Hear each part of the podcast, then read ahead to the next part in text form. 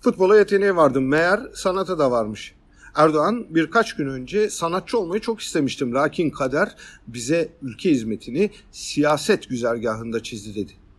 Kadere bak. İçinde kalan sanatçı kıvılcımı akıncılık yıllarından geliyor.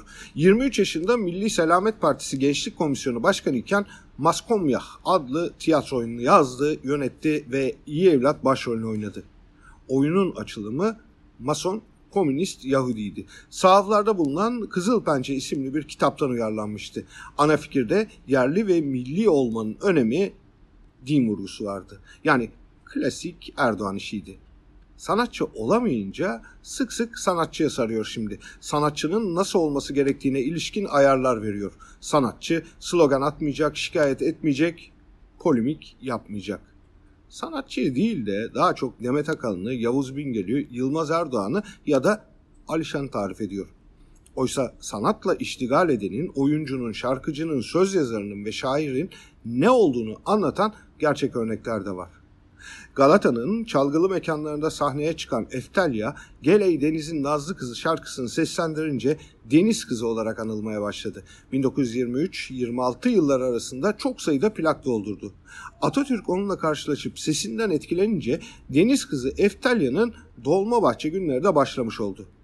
Atatürk İstanbul'dayken sık sık Dolmabahçe'ye davet ediliyordu. 1927'de doldurduğu plak sayısı 50'ye yaklaşmıştı. O yıllarda bir de şair plak doldurmuştu. Mustafa Kemal'in yine İstanbul'da olduğu bir gün Nazım Hikmet'in adı geçti. Doldurduğu plak gramofona yerleştirildi. Atatürk dinledi ve bu şair kimselere benzemiyor dedi. Derhal bulunup getirilmesini istedi. Nazım Kadıköy'de oturuyordu. Vakit gece yarısını çoktan geçmişti. Emniyet teyakkuzdaydı. Nazım'ın kapısı çalındı. Pijamalarla kapıyı açtı. Üzerinde hep tahkikat olduğu için alışkındı. Fakat polisler gayet kibar bir dille gerekçeyi söylediler. Paşa sizi Dolmabahçe'de bekliyor. Şiir okuyacakmışsınız. Şaşırdı ama bu şaşkınlığını çabuk atlattı. Paşa'ya söyleyin dedi. Ben deniz kızı Eftalya değilim.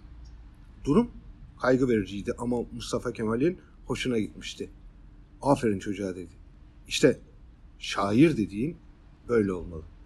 Deniz Kızı Eftalya 1936 yılında jübilesini denizin ortasında şirketi Hayriye vapurundan halka şarkı söyleyerek yaptı. O gece üşüyüp hastalanmıştı.